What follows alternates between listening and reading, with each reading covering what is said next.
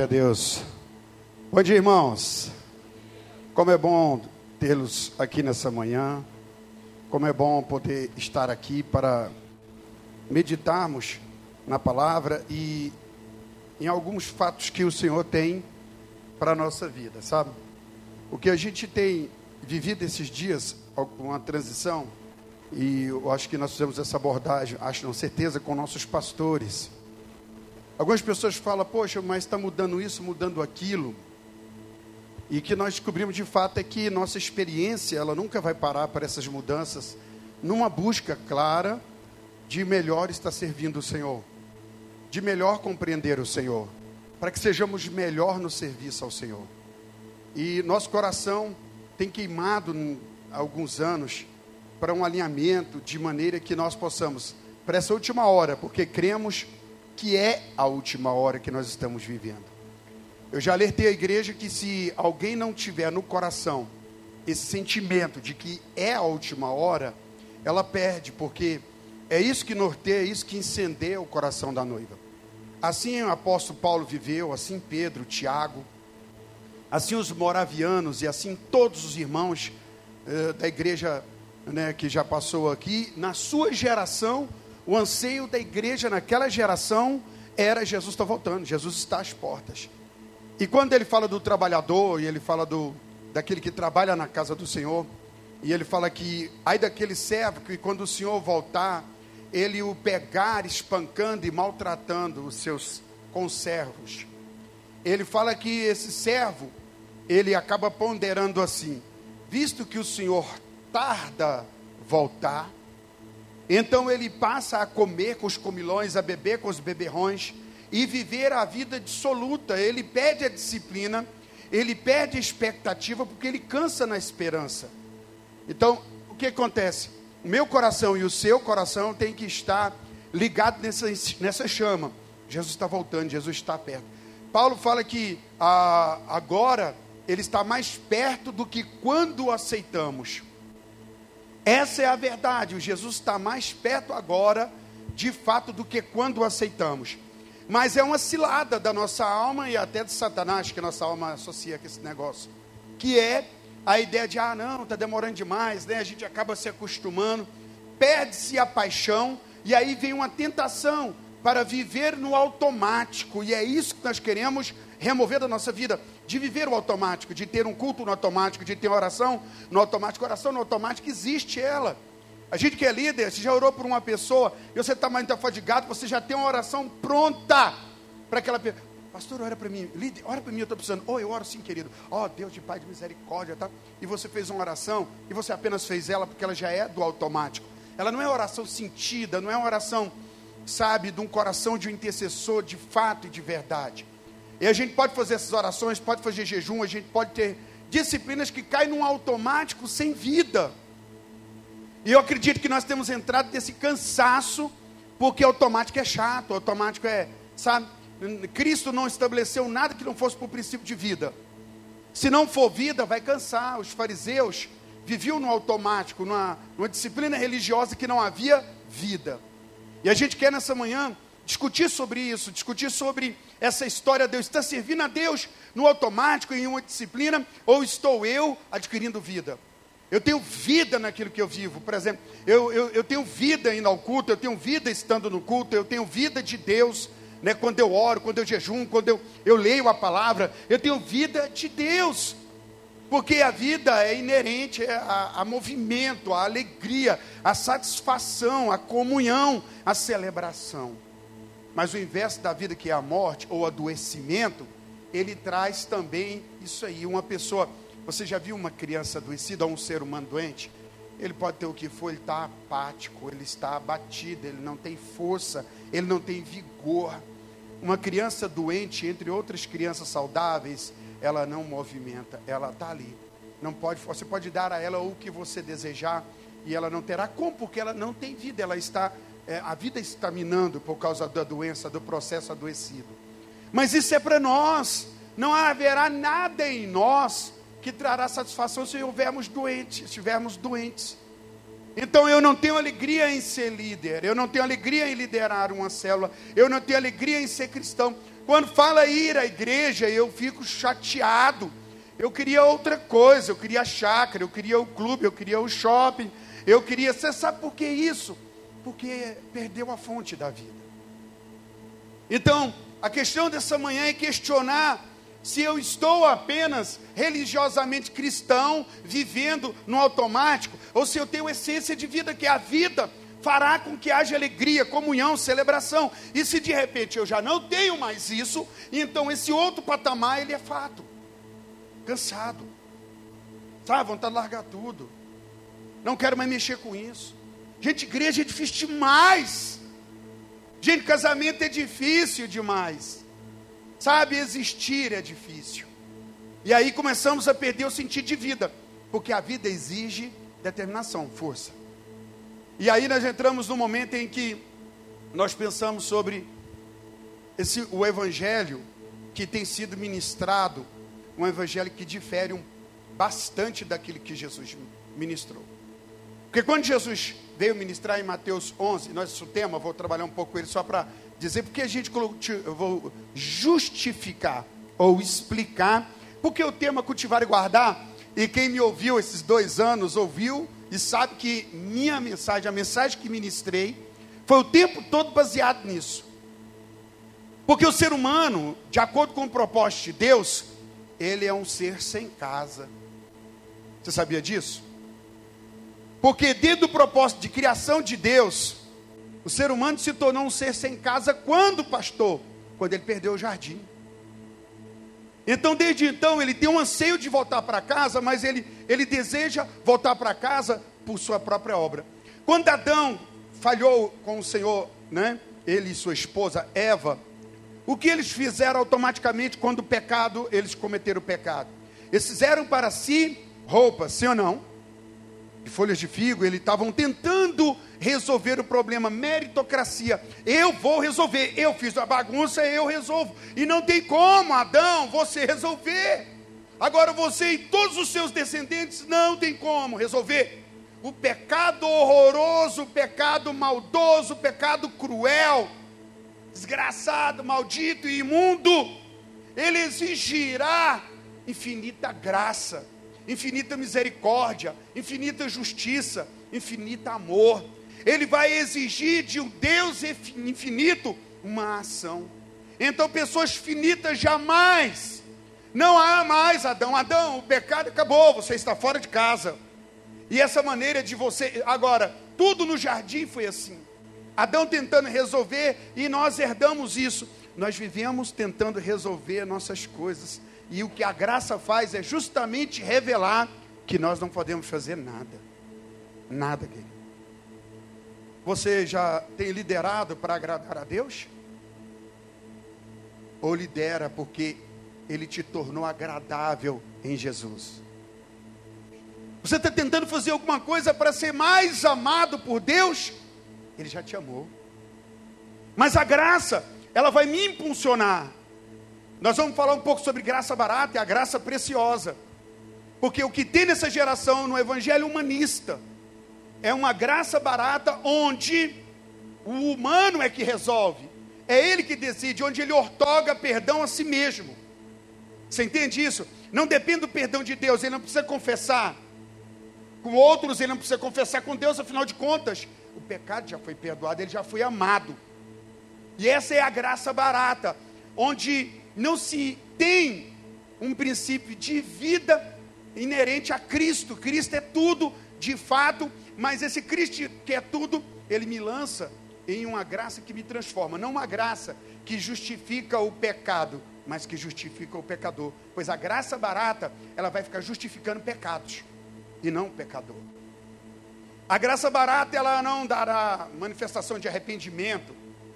Não precisa se arrepender. Você é quem você é, o mundo vai ser mundo. Aí a gente vai entrar lá na frente.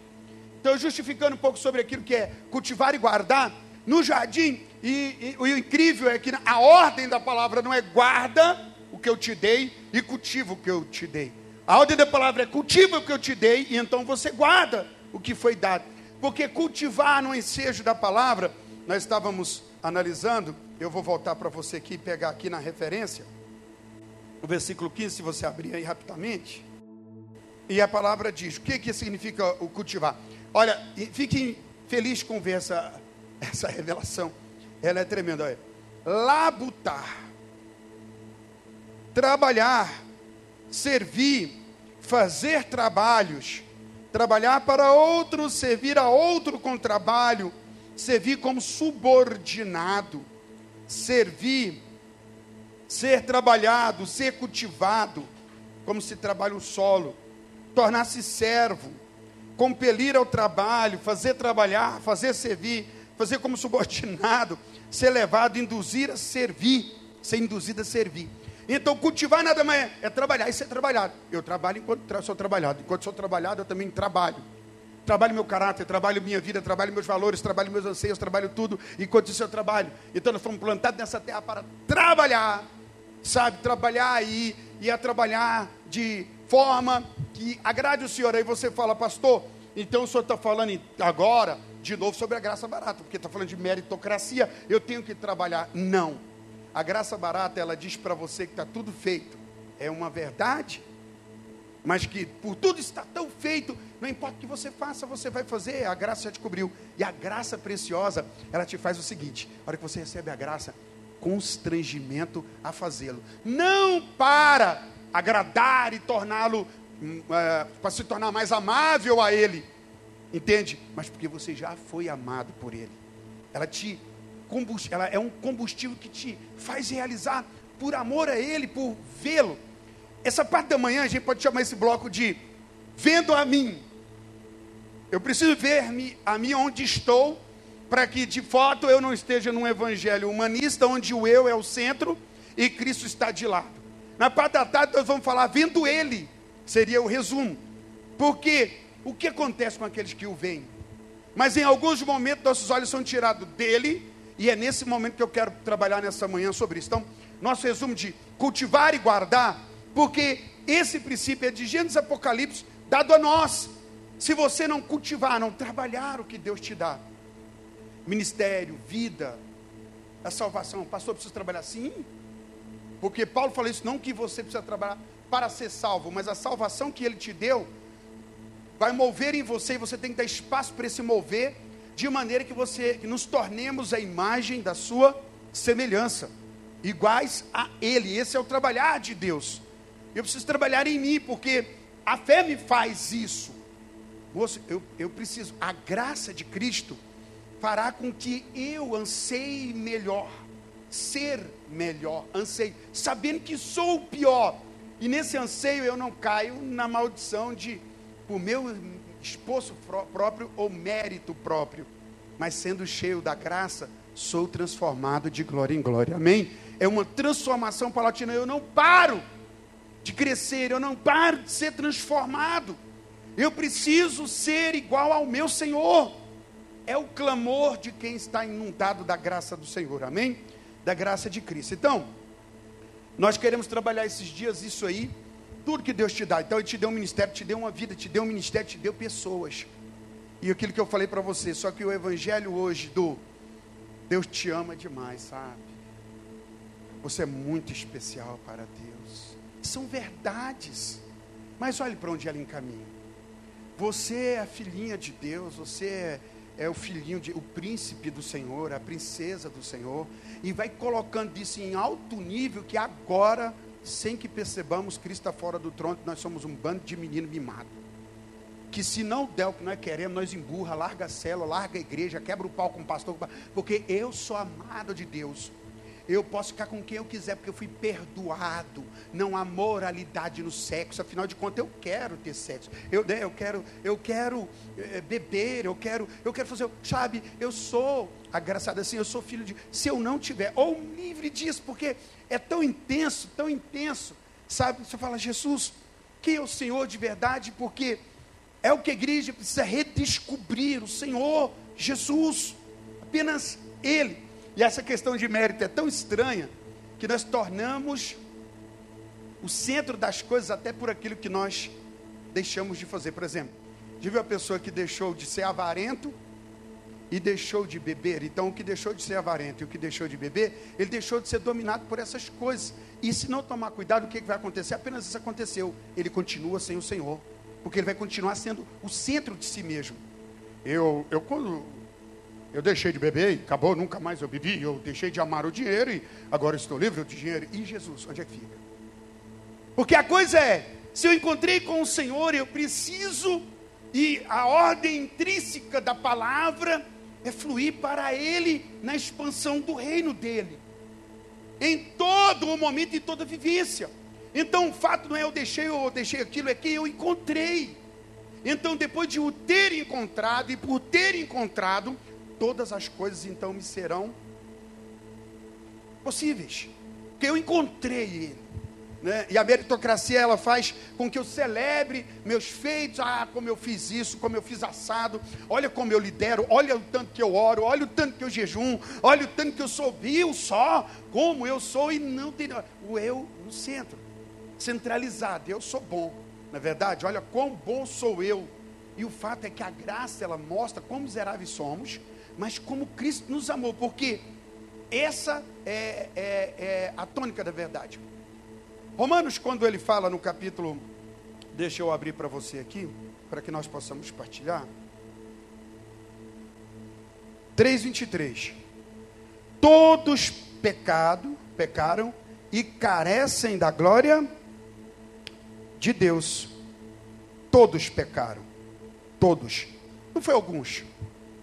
E aí nós vamos entender um pouco sobre o que é o pecado, assim, tentar entender um pouco do pecado. Tentar perceber um pouco da malignidade, porque algumas pessoas até falando, falam, pastor, vai ficar falando de pecado, não faz o povo pecar mais, isso não é a administração da lei. Não. Inclusive, o que, que foi o favor, o que, que a lei fez? A lei revela a gravidade do pecado. Porque Paulo afirma em Gálatas que a lei não salva ninguém. Ninguém é salvo pela lei, mas todos foram amaldiçoados pela lei. Amaldiçoado, pronto. Você não pode cumprir a lei, não adianta tentar. Ela já matou. Quando a lei manifestou, ela matou todos, porque todos pecaram. E a lei veio para matar quem peca. E se todos pecaram, logo todos morreram. Não pode agradar a Deus cumprindo lei. Não tem como. Acabou. Desista. Agora, lance-se em Cristo pela graça. Carecemos da glória de Deus. E essa glória ela é manifesta pela graça, o favor imerecido. Então, olhemos bem. Vamos ver como o pecado opera, para depois a gente entender um pouco daquilo que a gente está falando sobre estar no centro. O homem no centro. Ah, quando o pecado manifesta, manifesta no capítulo 28 de Ezequiel, na história dos anjos, na história de Lúcifer, o ser perfeito Olha a maldade do pecado e a crueldade dele, porque tornou seres lindos e maravilhosos, anjos incríveis em seres e espíritos demoníacos, sem graça, em trevas e mal, destrutivos. Será que a gente, pensando um pouco nisso, vai entender que o pecado ele fará isso? Esse é o fruto do pecado, é a morte, é a destruição, é a degradação. Todo o pecado não é um pecado mais ou menos, porque o que eu e você devemos entender que é necessário para a remissão de pecado. Um pecado pequenininho, um simples pecadinho, ele carece do investimento de um Deus infinito, da aplicação de um Deus infinito, de sua misericórdia infinita, de sua justiça infinita, de sua graça infinita de sua compaixão infinita, de sua dedicação, de sua justiça infinita. Se não for infinito, não resolve um pequenino pecado. Então, um pouquinho de pecado ou um grande pecado exigirá o investimento de um Deus infinito, o qual investirá o seu filho maravilhoso, conselheiro, bom, amável, para salvar. Então, eu olho para alguém e digo: Ah, mas o fulano ele comete pecados absurdos. Olha só, o fulano ele deixou a célula, o fulano ele deixou a igreja, o fulano ele abandonou isso, o fulano adultera. Eu, eu não faço essas coisas. Olha, sou um bom líder. E lembre-se que se um pequeno pensamento ruim, luxuriento, né, luxurioso, essa coisa vai exigir a morte do filho grandioso de Deus. Então a gravidade do pecado é essa. Imagina se em pequenos pensamentos existe é, essa degradação, essa, é, existe essa maldade que é necessária, a morte do Filho Justo de Deus. Agora, aí eu digo para aqueles que na graça barata vivem, frequentam e, estão é, sacrificando de novo o Senhor da glória. A maldade do pecado é essa, se uma coisa pequena exige isso, e a prática constante das coisas sem arrependimento. Eu preciso ver a maldade. O pecado, ele transtorna homens. A Bíblia diz que o louco brinca no pecado. Provérbio 19. Ele zomba do pecado. E há pessoas que não entendem. E se eu entendo a gravidade do pecado, só há uma maneira de eu entender a gravidade do pecado é mergulhando em Deus. É impossível eu ficar discorrendo sobre pecado se eu não mergulhar em Deus. Você vai falar com pessoas sobre pecado e ela vai até falar: "Ah, é, nossa, mas a pessoa só terá a clara noção do pecado se ela tiver a experiência do encontro com seu Messias, com seu Deus, com Jesus Cristo. Não será um treinamento de coach, não será uma filosofia de homens sábios, como Sócrates, Sóstenes e toda, toda essa galera que se tem aí. Não será discussão teológica, não é verdade? Vai ser uma experiência de um encontro com Deus. Se eu tiver mergulhado em Deus, então eu poderei ver a gravidade. Eu lembro da minha experiência de conversão, porque essas coisas têm estado mudadas. Pessoas estão dizendo e declarando o encontro com o Messias, o encontro com Jesus Cristo, o Deus de toda graça, e elas dizem que tem esse encontro, e esse encontro não determina uma mudança, porque todo encontrado por Jesus, todo chamado por Jesus, ele é desafiado a ter uma resposta, a, a responder a esse chamado. Há uma atitude que responde a esse chamado, e ela é de renúncia e abandono de muitas coisas. Mas nós vivemos hoje com o evangelho do humanismo, onde a pessoa se associa à igreja, ao Cristo, sendo a mesma pessoa, e diz que, que essa é a graça desse momento. Eu estou aqui e a graça, a graça está aí, sabe? A graça me basta eu, eu faço, eu continuo no mundo sendo mundano, sendo vida, e isso é profanação do sagrado. O que se não entende é isso. A graça barata, ela não tem o Jesus reencarnado, ressuscitado e vivo. Mas quando eu tenho a graça, o pecado já é sem graça. Entende o que eu estou dizendo? Ele perde toda a graça, ele perde o domínio, porque eu estou na graça. Eu não preciso ceder os comandos do pecado, porque a graça ela faz exatamente isso, ela liberta-me para que eu tenha, com, com, pela graça, o poder de fazer escolha, de não estar envolvido com o pecado. Porque, visto que o pecado tão duro, tão maldoso, e o resultado dele, que ele matou o melhor dos céus, Deus teve que matar o filho dele. Preste atenção, nós estamos agora com uma guerra, com uma batalha, toda a maioria das pessoas das nações apavorados com o coronavírus. Porque é um vírus que pode, pode ser, aquele, é, você sabe o que, significa corona? Coroa. É, aquele é a coroa de Satanás mesmo. Só pode ir no inferno uma coroa daquela. Então, tem matado pessoas e dado alarme geral. Um pequeno vírus, um mosquito da dengue mata uma pessoa. Deus que é poderoso poderoso, querido, para vencer um exército com mosquitos. Se Deus liberar um mosquito de dengue no, monte de, no exército, cai todo mundo doente, não tem guerra mais. Um vírus que é tão simples e mata tantas pessoas. Olha, agora Deus sendo poderoso, poderoso, para ele matar o pecado na carne, ele teve que matar na carne de seu filho Jesus. Ele teve que matar Jesus eu quero que você entenda a gravidade, a violência, a brutalidade do pecado. Pequeno pecado, grande pecado. Eu quero que você tenha uma consciência nessa manhã, dizendo: Uau, meu Deus, como o pecado é maldito, desgraçado e miserável. Para Deus resolver o problema do pecado, Ele teve que colocar o filho dele, infinita misericórdia, infinita graça, infinito amor, infinita compaixão, infinita vida, para vencer o pecado. E eu tenho que me, me atentar a isso para que eu dependa de Cristo. Então, se eu contaminado fui pelo pecado, nada em mim de bom. Não há nada que eu faça a não ser depender da graça. Mas eu tenho esse encontro, como eu estava dizendo, eu vim, eu vim para a casa do Pai, eu vim chamado por Jesus quando eu fui chamado, e cada um tem sua experiência, eu falo da minha rapidamente aqui, da minha experiência de vida no meu encontro com Jesus, foi que eu vim e eu estava satisfeito demais com as coisas que eu vivia. Eu amava os pecados que praticava. Eu não os achava ruim porque eu os amava. Mas quando eu encontrei com Jesus, os meus olhos se abriram e eu tive vergonha do pecado que praticava, aquele pecado que eu celebrava, que eu dizia, ó, nó, é, né? Porque o ímpio e o mundo, eles celebram o pecado, a atitude pecaminosa. Eles, eles chafurdam na lama, chafurdam, eu era chafurdado na minha lama, emporcalhado nas minhas escolhas e decisões, e eu amava aquele, eu gostava do meu pecado, eu amava-o, até que ele entrou, ele veio em mim, e quando ele veio, o constrangimento do encontro com esse Messias foi tão grande que eu chorava por ter sido abraçado, mas também chorava por saber a maldade do meu pecado aquele pecado que eu amei e celebrei. Agora, impactado por essa graça, algo dizia em mim que eu precisava levar essa vida a quem eu amava, as pessoas, por amá-lo, por ser amado primeiro por ele, amém?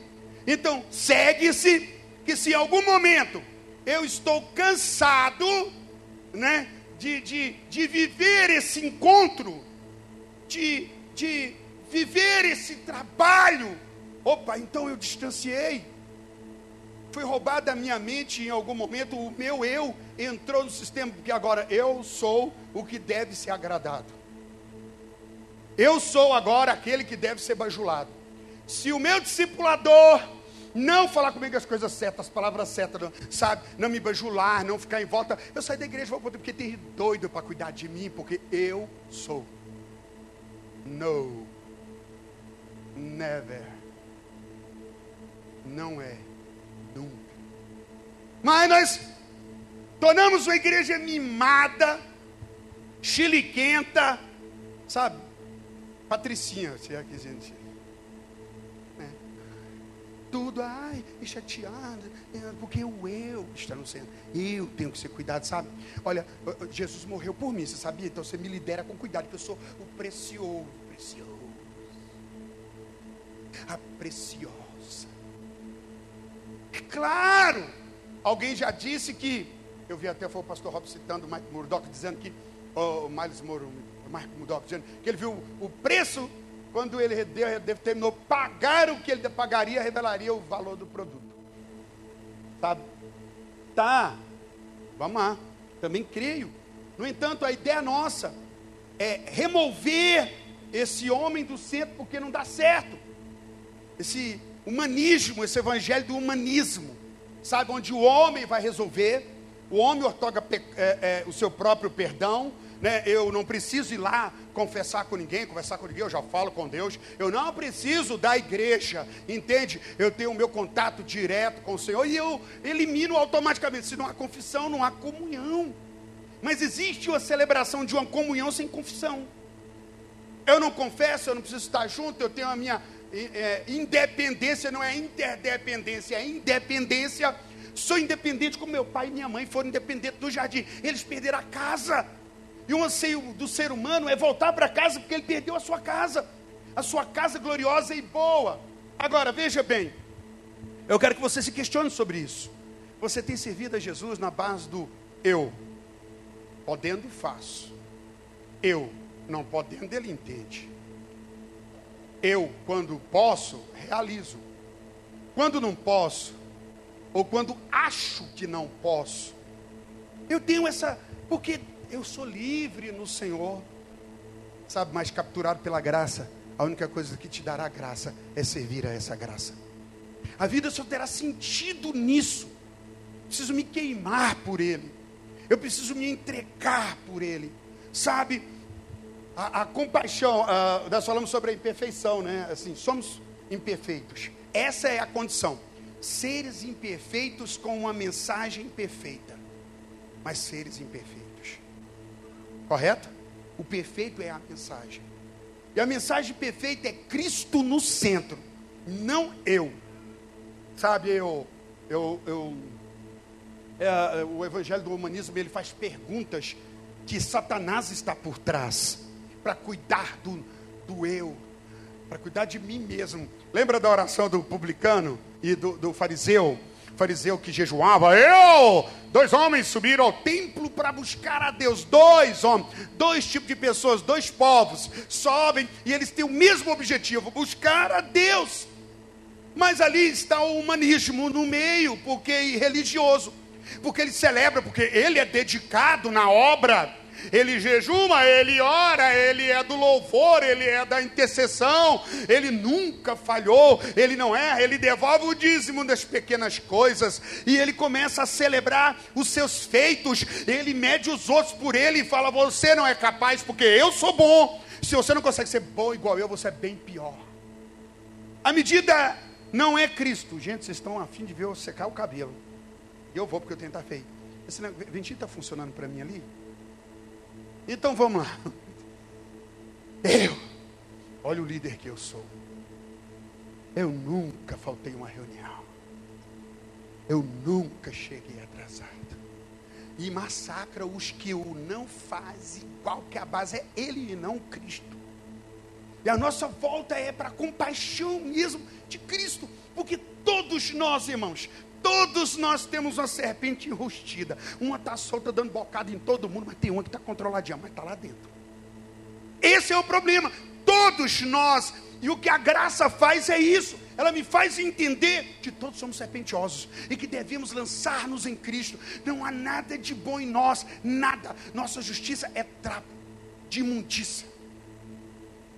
Sabe a melhor coisa que você faz? A única melhor coisa que você faz é deixar Jesus ser Jesus na sua vida é deixar Jesus ser Deus na sua vida.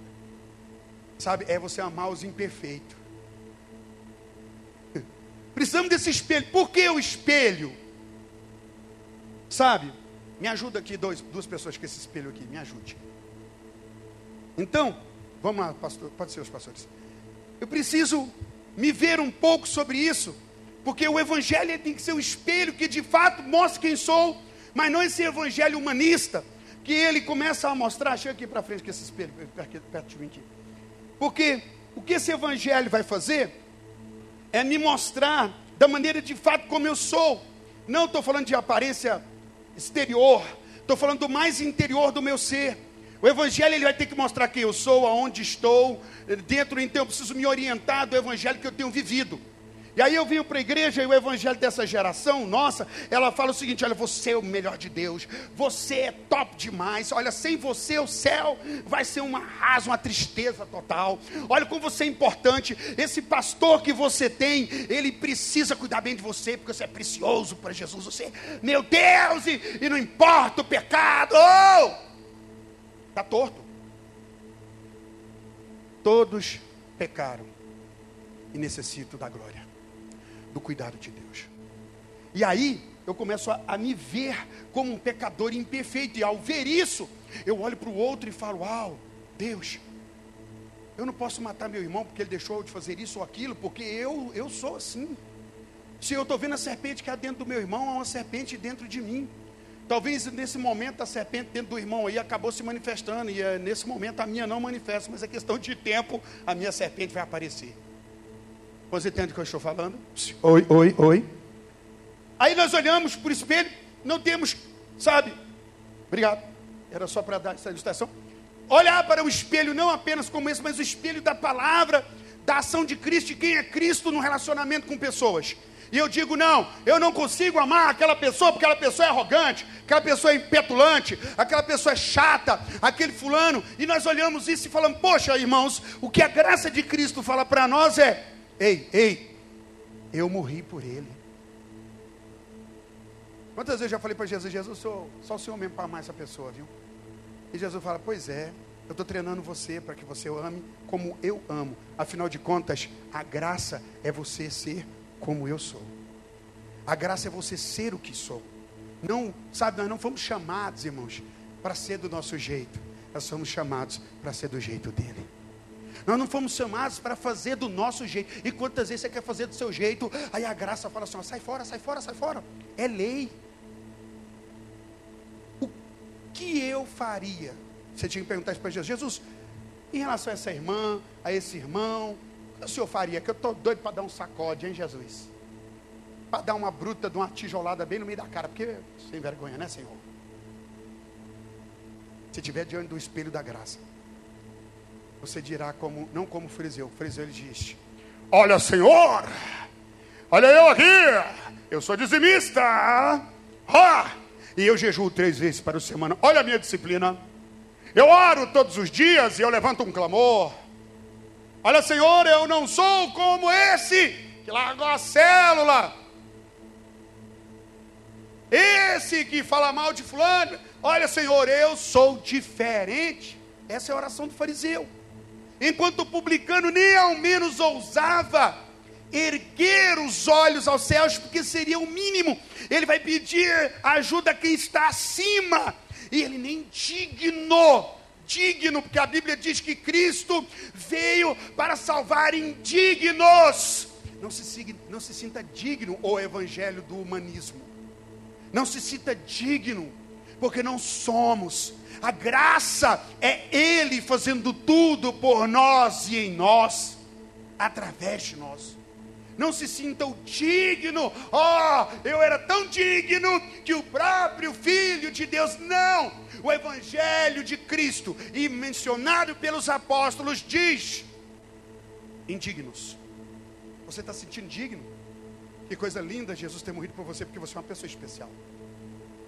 Eu fico lembrando das, da mãe dos irmãos lá que serviu a Jesus. E ela queria marcar uma audiência, uma hora, um tempinho, Jesus. Eu só que não vou tomar muito seu tempo, queria um tempo. Aí Jesus para para ouvi-la e ela vem. Jesus já sabia, né?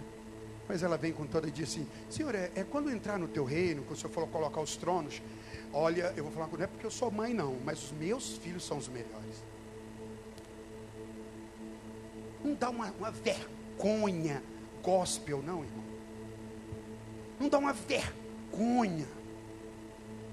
Olha, não é porque eu sou mãe, não, mas os meus filhos são os melhores. Isso é satânico, diabólico.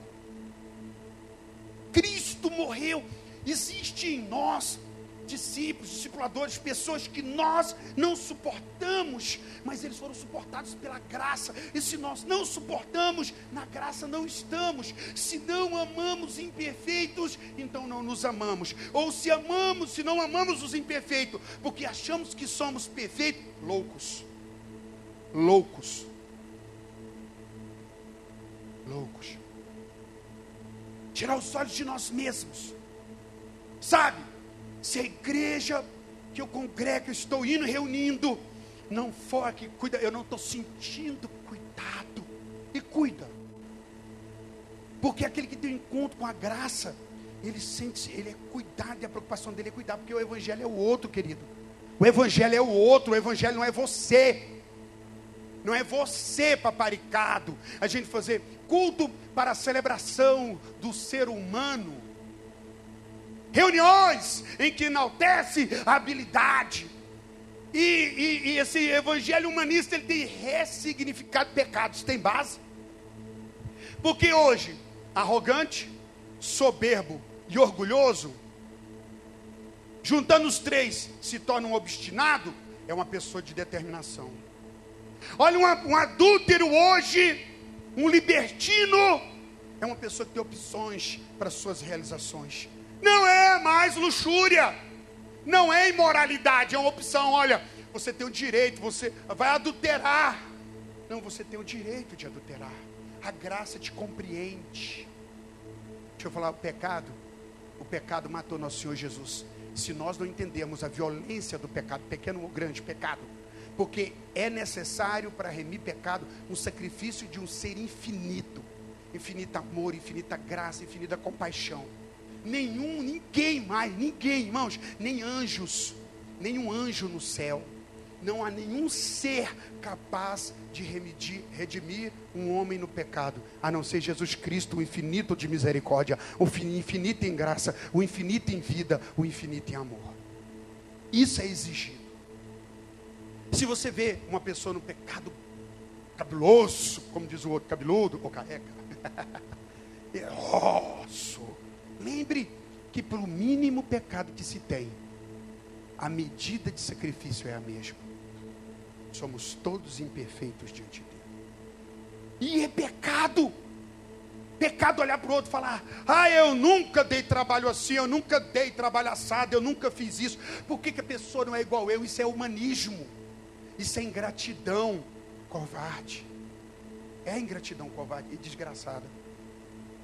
Ele morreu por mim, eu causei a dor do coração do pai, que amando o seu filho, mas por me amar, vendo a minha situação deplorável e maldita, ele teve que entregar por mim, porque o mínimo pecado exigia e exigiu isso de Jesus. Talvez não pequei a semelhança de outros grandes pecadores, mas o meu mínimo pecado exigiu a morte do meu Senhor. E a graça faz isso comigo. Eu, oh! Oh, meu Deus! Oh! Agora eu me acho no direito de selecionar. Eu não estou pregando relaxamento. Vocês entendem o que eu estou falando? É graça sobre graça, medida de graça. A graça não me faz desistir de alguém. A graça, ela faz eu desistir de mim mesmo. Começa por mim. Pô, humano, ser humanos, maldito sou eu. Que humano maldito sou eu, Senhor batendo no peito, o publicano diz. Bater no peito é, não era uma, era uma expressão de maldito, amaldiçoado, abandonado, sem merecimento. E ele batia no peito repetidamente para dizer: Não sou digno. Mas ele, Jesus, morreu por indignos. E por quê? Então nós vivemos isso. Tiramos Cristo do centro e colocamos o eu. Pessoas, a Bíblia diz que o fariseu orava de si mesmo, de si para si mesmo. Oração do ego, oração do afago, oração do enaltecimento pessoal. Sabe, eu, eu sou bom porque, sabe, irmãos, eu não, desde que eu cheguei na igreja, eu nunca falei, eu nunca fiz errado, eu nunca, eu nunca o quê? Sabe, nós somos chamados para a graça de Cristo para viver essa graça. Então, só dentro dela amaremos os imperfeitos, porque somos imperfeitos. Sabe? Teremos como paixão, veja bem, amar o pecador e não o pecado, porque a graça, de novo, a graça preciosa, ela justifica o pecador, mas condena o pecado. Você entende o que eu estou falando? Deus amará o adúltero, mas não o adultério. E o adúltero, ao encontrar-se com o Senhor, aquele ato que ele amava, vai ser vexamoso e vergonhoso. E agora, ele ama o Senhor. Não, eu estou na igreja agora, eu não adultero, porque é proibido. Lá na igreja a gente está proibido adulterar. Não, lá na igreja agora é proibido fumar, entendeu? Você não pode fumar, porque é doutrina da igreja. Não, não, não pode beber, ó, você não bebe, não. Porque, irmão, eu conheço gente que não vem à igreja parou de beber, depois ele bebeu horrorosamente. O que ele fez? Ele livrou a si mesmo de uma sentença de uma cirrose desgraçada. Ué, tem a ver isso? Quer saber se ele encontrou com Jesus?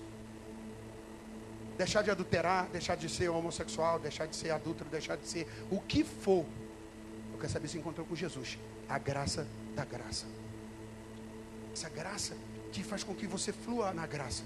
Porque o convite de Jesus de Mateus 11 foi: 20, 11, 28. Vinde a mim e sobrecarregado eu vos aliviarei. Temos duas maneiras do humanismo, onde enaltece o homem e põe o homem num patamar que ele, ele, ele sabe essa coisa toda. Ele é bom, nossa, Deus tinha que salvar mesmo. Olha que homem bom, olha que pessoa boa, olha que aquela coisa. Não, mas é isso que se faz. O, o culto, a música é para levantar o eu, para erguer.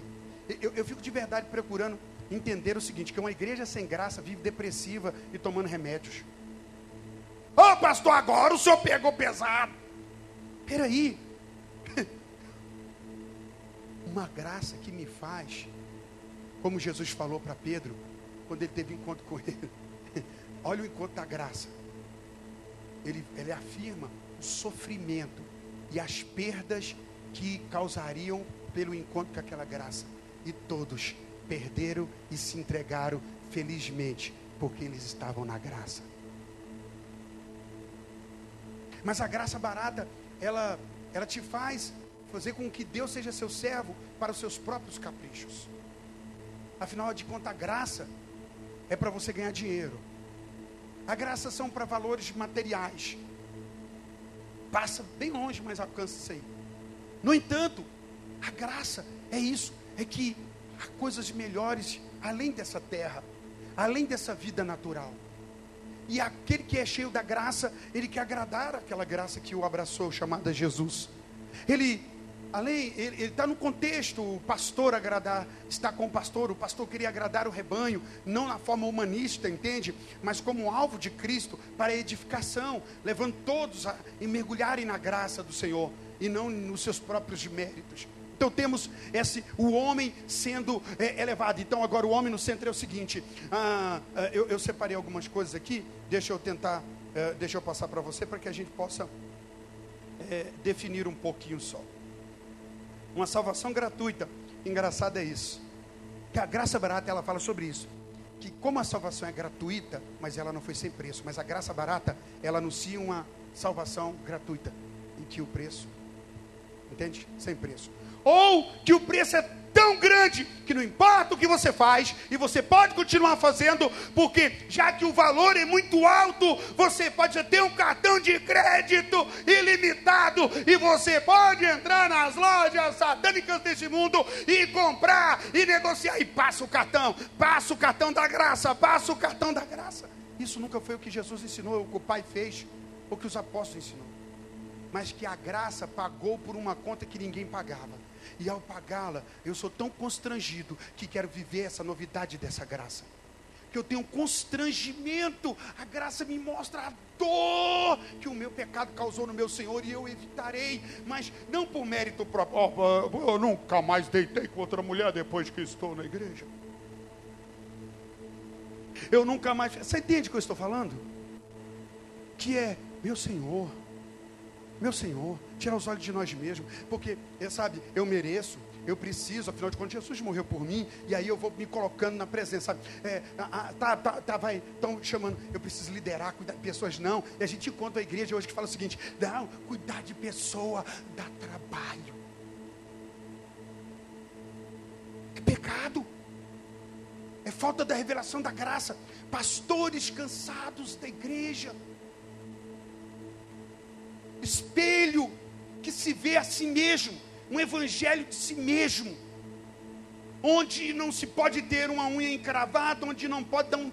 É, não pode. Paulo, nosso Messias, o nosso Jesus, por amor a nós, foi moído, as suas contusões, roxos em sua carne dilacerada, o caminho dele por nós. O apóstolo, a graça disse para os apóstolos líderes vocês padecerão pelo meu nome. Não, não, não. Esse, esse evangelho não. Padecer, mas que está cheio da graça, como Paulo e Silas, depois de apanhar por levar o evangelho, cantam louvores àquele, porque acharam dignos de serem sofredores por Jesus. Entende? Uma uma geração em si mesmada, um evangelho em si mesmado, onde os meus pecados e caprichos são compreendidos e devem ser alardeados, porque eu, eu sou amado, querido. Eu preciso de um tempo para mim, então eu, eu, eu preciso cuidar mais de mim. E esse cuidar mais de mim é o eu no centro, não estou dizendo um abandono de, de, de, de descuidar-se, mas um cuidado de vaidade, um cuidado de luxúria, um cuidado de perca de centralidade de Cristo. Será que ao encontrar com Jesus eu não estou servindo a mim mesmo com os meus próprios projetos? Veja bem, graça barata faz com que você corra em prol dos seus próprios objetivos. Só. Ai, agora, sabe, eu, eu vou pensar mais em mim, porque eu só penso na igreja, eu só vi pensando nas coisas. E quando eu vou pensar em mim? Ego no trono, o eu no controle, o eu adorado. Se você vê pastores, líderes, pessoas declarando, saiba que estão adoecidos. Saiba que estão fora da graça. Porque foi justamente isso que Cristo fez. Chegou, Pedro, segue-me. E o que Pedro fez? Agora vamos lá. Todos somos chamados para o discipulado com Cristo e o discipulado para com outros. Enquanto eu tenho um discipulado com o meu Messias, com o meu Cristo, no espelho da verdade, e sou moldado à imagem dele, também transfiro isso a outros. E quando não o faço, em pecado me encontro, pois de fato é. Fui criado para a habitação de Deus, para habitar com Deus. Perdi a minha casa, então não tenho como voltar por mim mesmo. Não há uma oração, não há um jejum, não há uma oferta, não há dízimo, não há nada que me traz de volta para Deus, senão Jesus. E ao ter Jesus, eu amo os imperfeitos, pois entendi que eu era tão imperfeito que eu não voltava só. Pode um morto voltar a ter vida por conta própria? Assim é a condição de um pecador. Você não vai deixar pecado se não ouvir o chamado do Senhor. Mas ao ouvir o chamado que a gente vai entrar aqui, você vai ter que ter uma resposta diferente. Lembra de Jesus quando ele vinha chamar Pedro e Pedro estava no barco pescando? Quantos lembram? E ele fala assim: ó, segue-me. O que Pedro fez na hora? Largou as redes.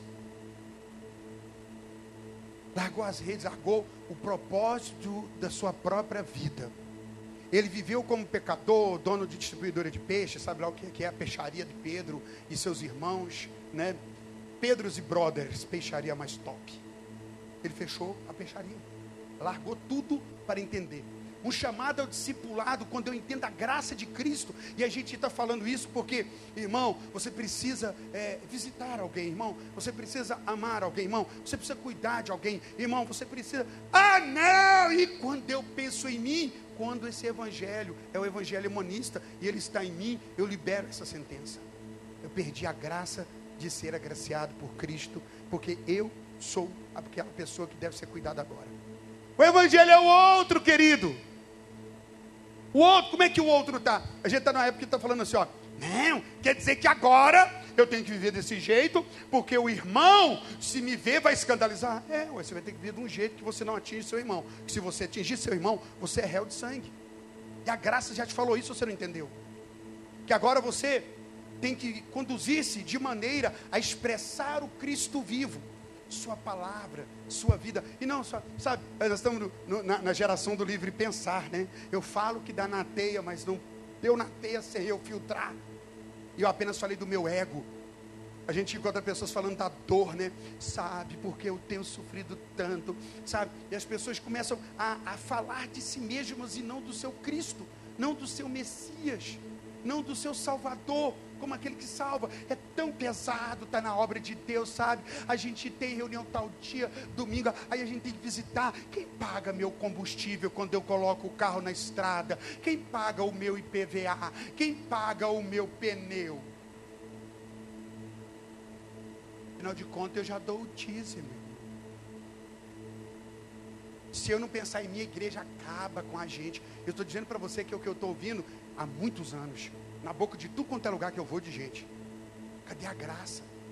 Eu compreendi o preço que foi investido por mim. Existe alguma coisa? Não, não existe nada que eu faça para ser amado, porque Ele me amou quando no pecado eu estava. Mas ao entender isso, eu estou disposto, meu Senhor, e tudo que eu fizer, nada, nada é, mas eu farei por tua graça. Entende o que eu estou falando? Sai, não é mérito. De novo, não se sinta o, me, a, a, a, o melhor pastor, a melhor pastora, o, o melhor orador, a melhor oradora, o melhor seja o que for. Ele morreu por indignos. Olhe pelo espelho. Ao relacionar com seu irmão, preocupe com ele. Talvez sim ele não está achando a porta. Talvez você com graça de Cristo, é a porta para ele voltar. E a outra parte do evangelho humanismo é as regras sobre regras, itens sobre itens. Sabe? Da qual nós colocamos um padrão.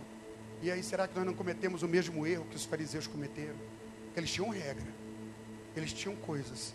E Jesus falou para Nicodemos, o mestre deles: Você precisa nascer de novo, meu querido. Você precisa ter um encontro com a graça, um encontro com a vida. Sabe? Quando você vai mexendo com isso, as pessoas falam: Meu Deus, sim, ele morreu por indignos. Eu e você somos indignos. Somos todos indignos. E agora temos que ir diante dele. E ao ter um encontro com ele, primeiro, vamos lá. Pedro, segue-me. Pedro largou a rede. Porque o encontro com a graça é o chamado a viver com Jesus e do jeito de Jesus. Então ele disse: segue-me. E ele não aceitou que Pedro falasse assim: ó, ei, ei, ei, Senhor, Senhor, Deixa eu falar, deixa eu dar uma organizada na rede aqui, que vai ficar uma bagaceira meia doida. Eu vou colocar de lado o barquinho. Enquanto o senhor me espera, segue-me, rapaz. Lembra do capítulo um, de Lucas 9? Quando Jesus fala: Vem, você vem e me segue. Alguém diz: Senhor, te seguirei para onde quiseres. Acho que, creio eu que uh, Lucas 9, 50 e alguma coisa. Onde quiser, ele falou assim: ah, olha, olha, olha, as raposas têm seus covios, os pássaros têm seus ninhos, mas o filho do homem não tem onde recortar a cabeça, encostar a cabeça. Ó o B.O.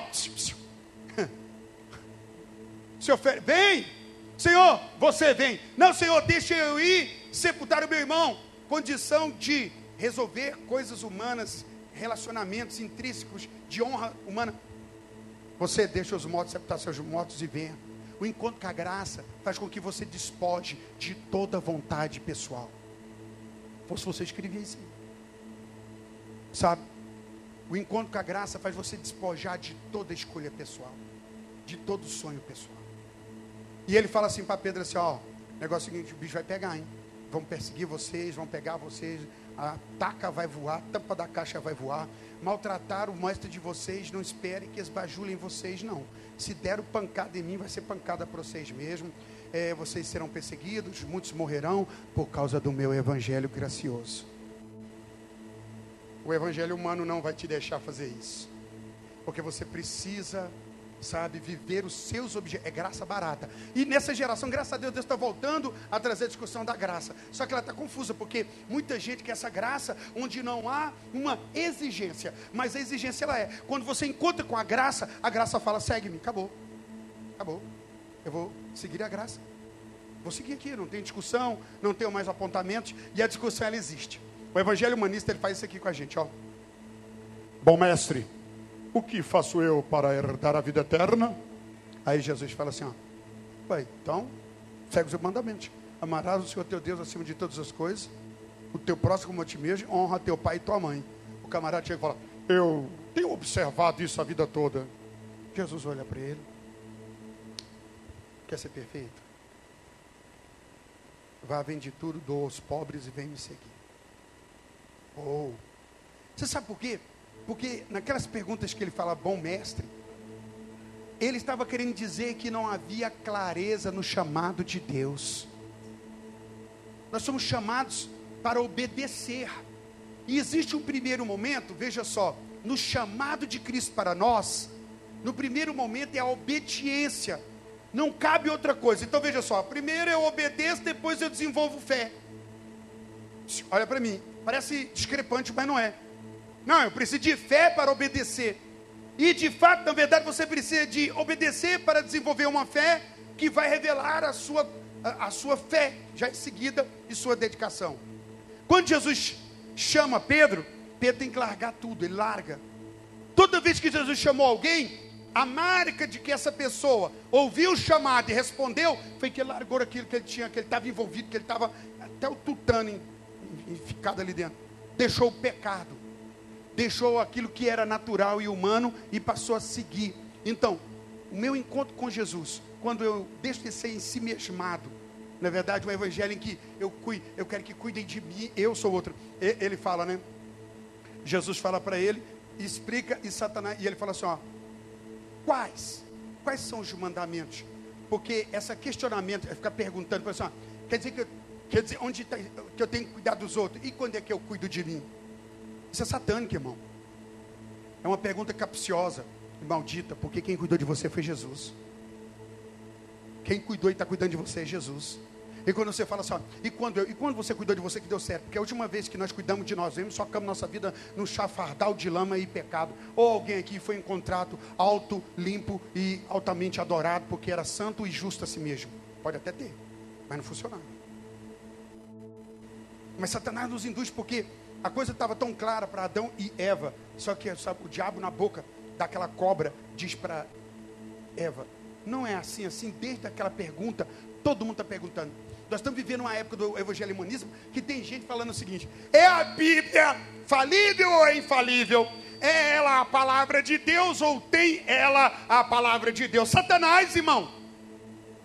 Se eu questiono a palavra, a Bíblia, acabou. O evangelho humanista está aí, Satanás está no meio, porque se é humanista é satânico, natureza humana e diabólica, caída.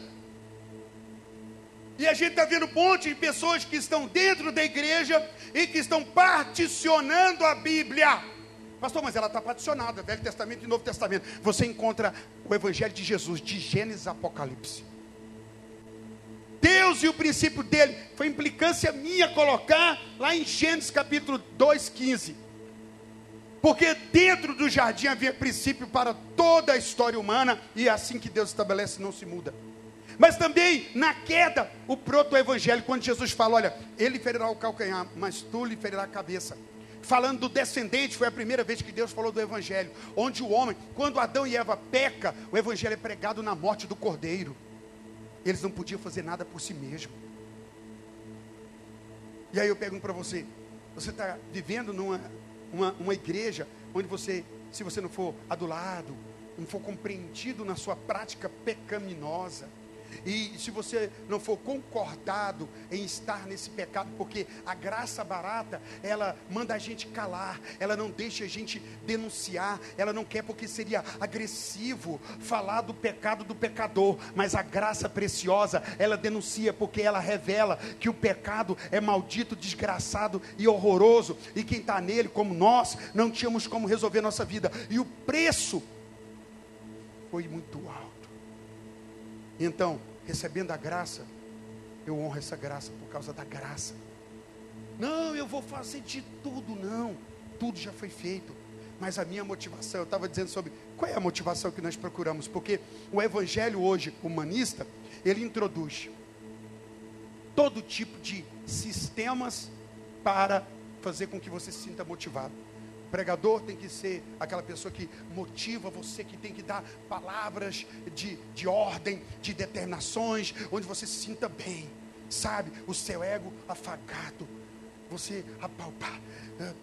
Digo para você que haverá mais vida em um culto onde a palavra vai te constranger e você sai até triste, do que muitas vezes onde você sai muito feliz porque conheço muitos ambientes que têm deixado muita gente feliz e o final é de morte. E eu não tenho que dizer para você que o Salvador é miserável, sendo o Criador feliz. Não é uma salvação miserável. Vou salvar antes que alguém fala. Nossa, mensagem, irmãos, é, é incrível a confusão.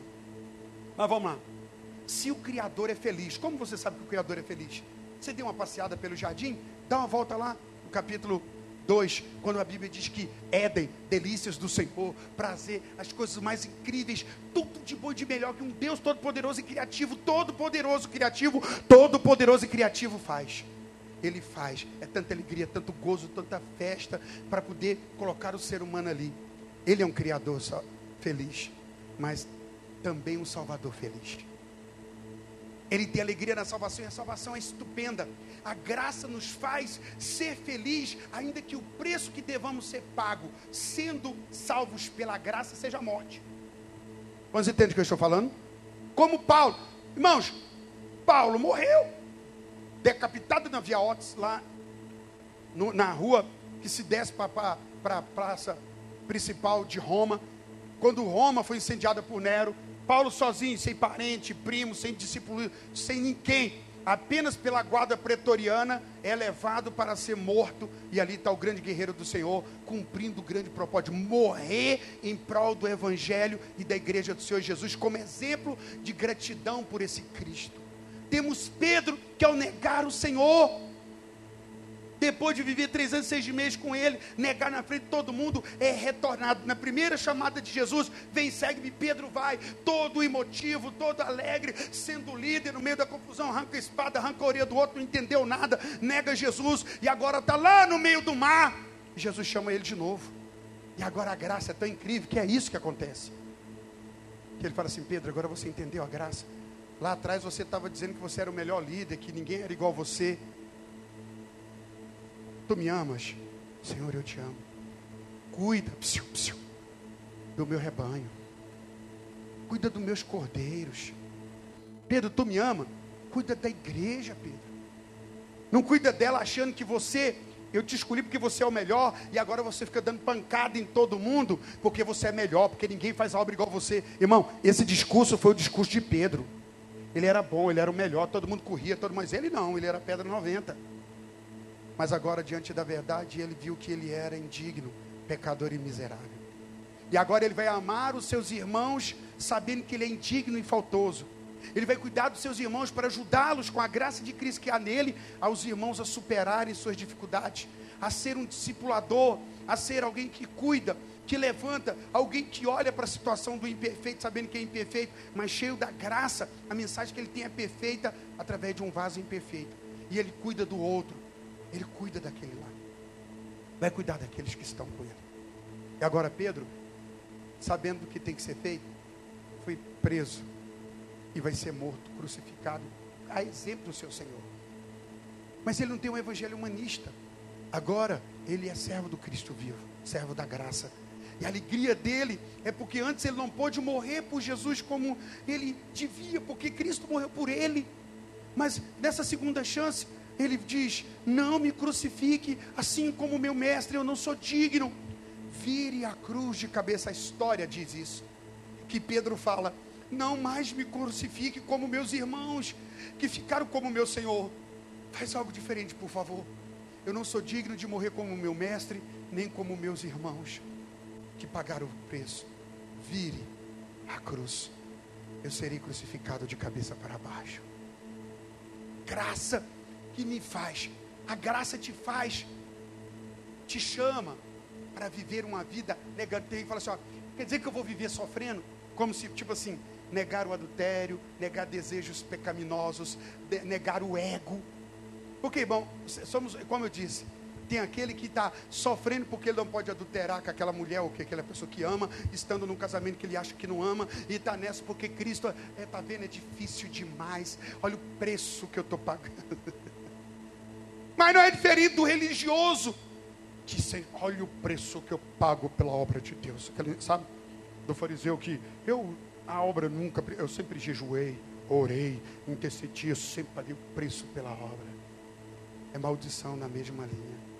Lembra que o pecado, pequeno ou grande, ou pequenino, ele vai exigir a morte do Filho de Deus, porque são ser infinito, de vida infinita de graça infinita, de amor infinito, pode resolver isso. Não há nada que façamos que seja bom. A única coisa boa que podemos fazer nessa manhã é desistir de nós mesmos e lançar nele. Sabemos que somos pecaminosos. E se tivermos um encontro com essa graça, abandonando esse evangelho humanista, sabe, que enaltece, que se exalta o humano e coloca Cristo no centro. Então agora, colocando Cristo no centro, eu encontrarei com a graça. Mas ao encontrar com ela, querido, querido, é impossível não ter mudança. É impossível não ser impactado. Alguém já disse que encontrar com Cristo né, é, é como alguém que foi atropelado por uma escânia. É impossível sair do mesmo jeito. Se você não encontrar, se o seu encontro com Jesus não gerou isso, e se algum passar dos tempos e esse é o temor da minha vida, é, é que nós, como servos do Senhor, como igreja, né, do Senhor Jesus nessa geração, passamos a preocupar com nós mesmos, porque a Bíblia diz que o, o servo passou a cuidar de si mesmo e passou a comer com os comilões, beber com os beberrões, maltratando os servos do Senhor. Então, quando o Senhor virá, são disciplinas. Existe, a graça é isso. Eu pergunto para você: onde estamos com Jesus? Conseguimos ver Jesus? conseguimos contemplar Jesus. O meu encontro com Ele, eu abri mão do que? Agora é o espelho, onde eu me vejo, onde eu me vi quando encontrei com Jesus e me vejo hoje. O que eu, como aquele que encontrou com Cristo, e é chamado, presta atenção, chamado para o discipulado. Se eu não estou me lançando para me tornar na graça de Cristo como Cristo é, eu me perdi em algum problema. Eu preciso olhar para mim agora e falar assim: ó, Uau, qual evangelho que eu estou? Eu estou assim. Se não falarem comigo, se não disserem para mim, se não me, sabe, não me paparicar, eu não estou dizendo criando um ambiente hostil, eu estou tirando ele. Porque a religião é hostil. Ela pode dizer para você coisas absurdas. Se você não fizer isso, ou aquilo, ou aquilo, outro, você não será aceito. Você foi aceito. Porque o que tinha que ser feito foi feito por Jesus. Agora, depois de ser aceito, o impacto está feito, entende? Uau, que coisa leve. Leve. Entenda a graça de Cristo, entenda Ele como a graça. Senhor, eu amo tanto, eu amo tanto, Senhor. É, alguém disse: se, se, se vivo de uma forma por medo do inferno, lança-me nele. Quantos entendem o que eu estou falando? A nossa busca é Cristo. Ele é tudo de Deus para nós e tudo que necessitamos. Se sua busca não for Cristo, então tem algo errado. Você está procurando sua própria vontade, seus desejos, seus objetivos. Se servimos como servo de Deus aos nossos próprios objetivos, não estamos servindo a nós mesmos. E se servimos a nós mesmos, não é o evangelho do humanismo. E se servimos o evangelho do humanismo, não é fato que estaremos vazios, entristecidos, incompletos, insatisfeitos, frustrados, desanimados. Gente que desanima o tempo inteiro. Gente, tem gente que acha que foi amaldiçoado ao ser escolhido como líder. Não! Deus me amaldiçoou, rapaz, eu sou pastor. Não! Deus me amaldiçoou, rapaz, agora eu tenho que ficar fazendo discipulado e indo atrás de gente que não quer nada. Oh, quem quer tudo, adorado, centralizado, mortificado, infernizado. É o que resta. Você se sente amaldiçoado porque Deus chamou você para ser pastor, pastora. Amaldiçoado porque Deus te chamou para liderar. Hum.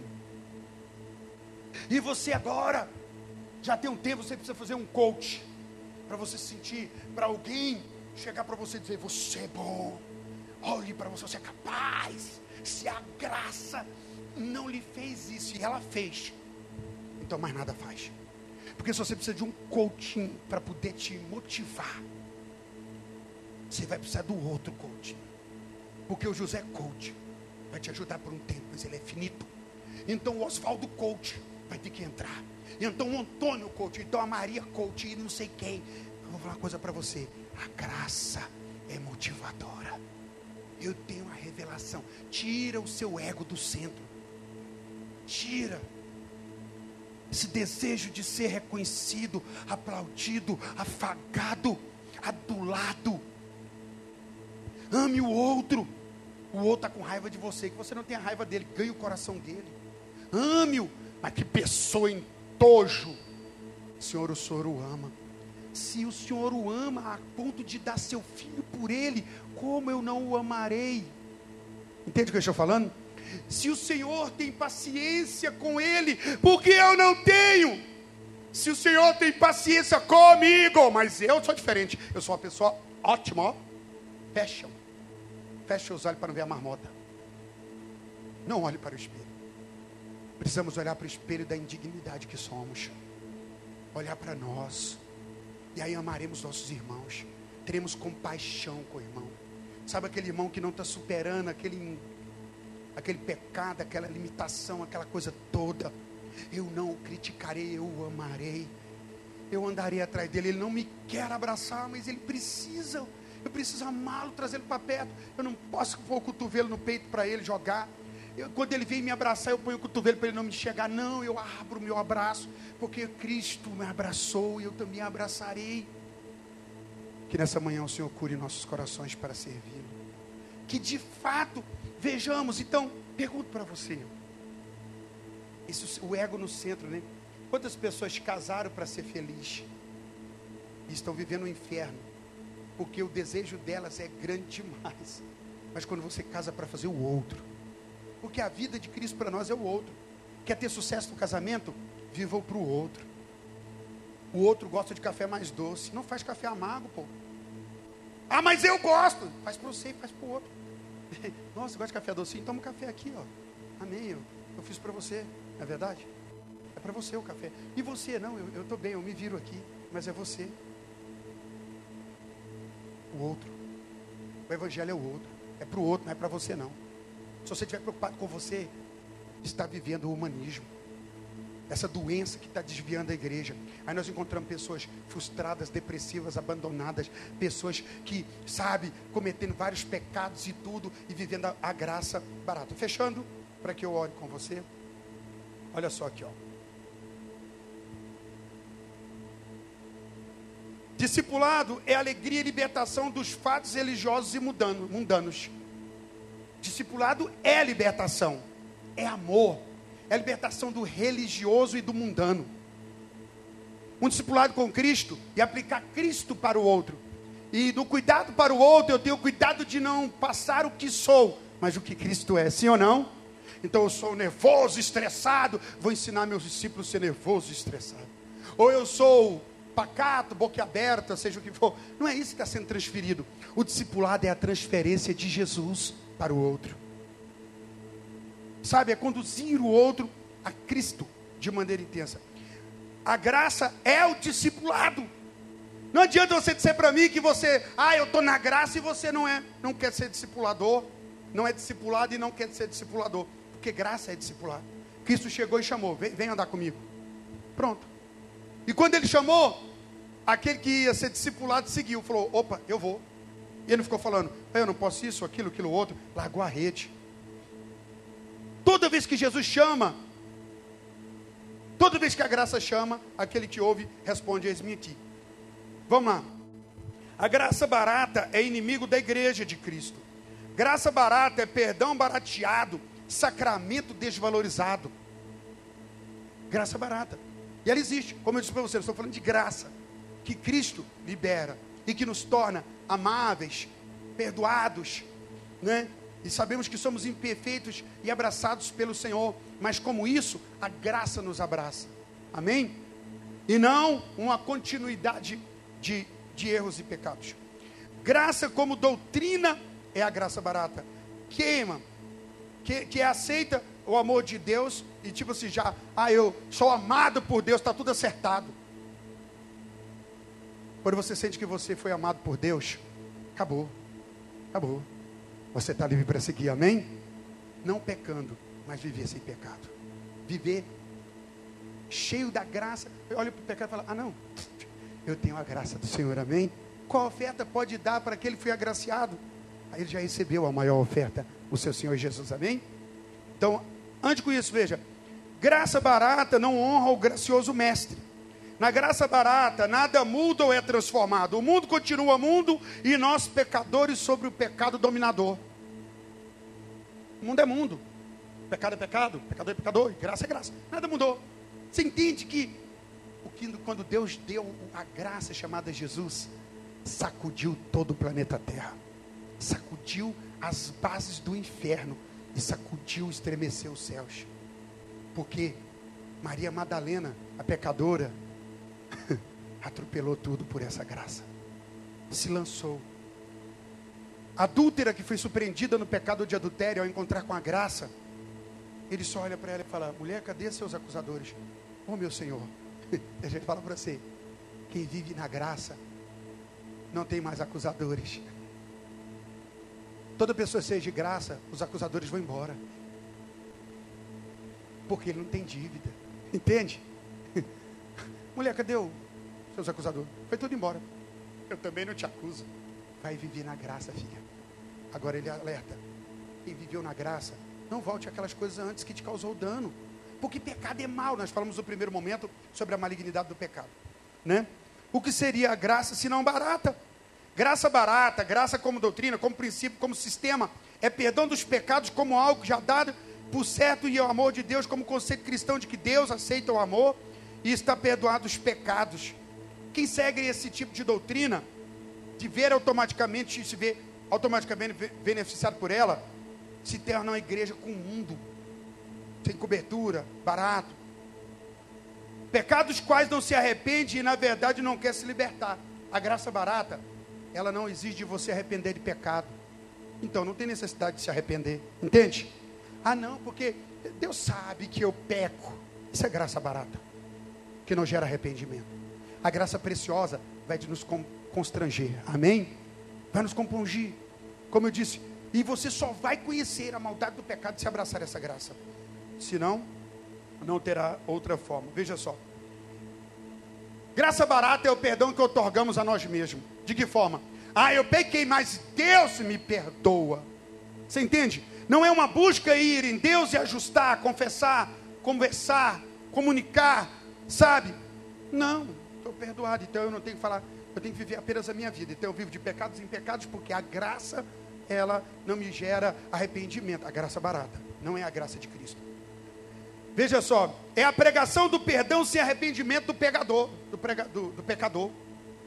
Olha o pecado, e ninguém se arrepende, sabe? Isso é a graça barata. É a pregação, é o batismo sem a disciplina. Eclesiastes sem uma, uma vida que é voltada pela graça, não é lei. A graça não é ausência de lei, é acima da lei, em Cristo Jesus, amém? É Cristo, é viver Cristo, quem vive Cristo já está justificado, mas ele precisa viver essa obediência no Senhor, porque graça barata não é tem obediência, mas a graça preciosa nos desafia a viver isso. É a comunhão sem confissão de pecados, é a absolvição sem confissão pessoal. Não, eu fui absolvido. E fechando. A graça sem discipulado, sem cruz, sem Jesus Cristo encarnado.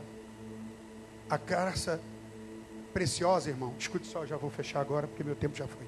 A graça preciosa é isso aqui, ó. Quem lembra da parábola que Jesus contou de um certo homem que indo a um campo viu nele um tesouro escondido? Quem já leu essa parábola? E tal homem vendo ficou tão empolgado que vai, vende tudo para adquirir aquele campo por causa do tesouro que ninguém viu. A graça preciosa é isso. Eu entrego tudo por essa graça. Eu não fico questionando, agora eu estou na igreja, vai ser assim, quer dizer que eu servi a Deus agora. Não, Ele vai entregar tudo por essa graça. Porque é ela que é a preciosa. É, é, é esse anseio de, sabe, quando você encontra com isso, esse encontro que é interessante, que eu quero falar para você nessa manhã. Você teve esse encontro. Você encontrou que esse Jesus de tal maneira que você largou tudo que gostava tanto, mas era pecaminoso, e esse encontro te fez algo que você falou assim: ó, oh, oh Deus! E já foi. Meu irmão, na noite que Jesus me abraçou, eu sabia o que feriu ele. Eu sabia tudo, tudo, tudo que eu tinha vivido, que eu tinha maltratado ele. Eu não precisei sentar com o pastor e o pastor falou: Ó, oh, pastor Milton, irmão Milton, então agora você não pode isso, você não pode aquilo, você não pode isso. Foi ele, o abraço dele. Foi eu sabendo que aquilo que eu estava fazendo me matou, me colocou para longe, eu era digno do inferno. Eu era indigno dele, indigno da graça dele, indigno, mas ele me abraçou. Então já não é aquela questão de pode ou não pode, era questão dele. Uma pessoa na graça vai viver só por Ele. Meu Deus, onde o Senhor está? Como não amar a igreja que a graça ama? Como falar mal da igreja que a graça ama? Como dizer de um irmão, não amo, não gosto, podia sumir do meio de nós, se o Senhor nos deu ele? Como não suportá-los, se o Senhor nos suporta? Por que seremos tão arrogantes e petulantes achando que o Senhor nos ama mais do que os outros? Feche os olhos, não feche o coração.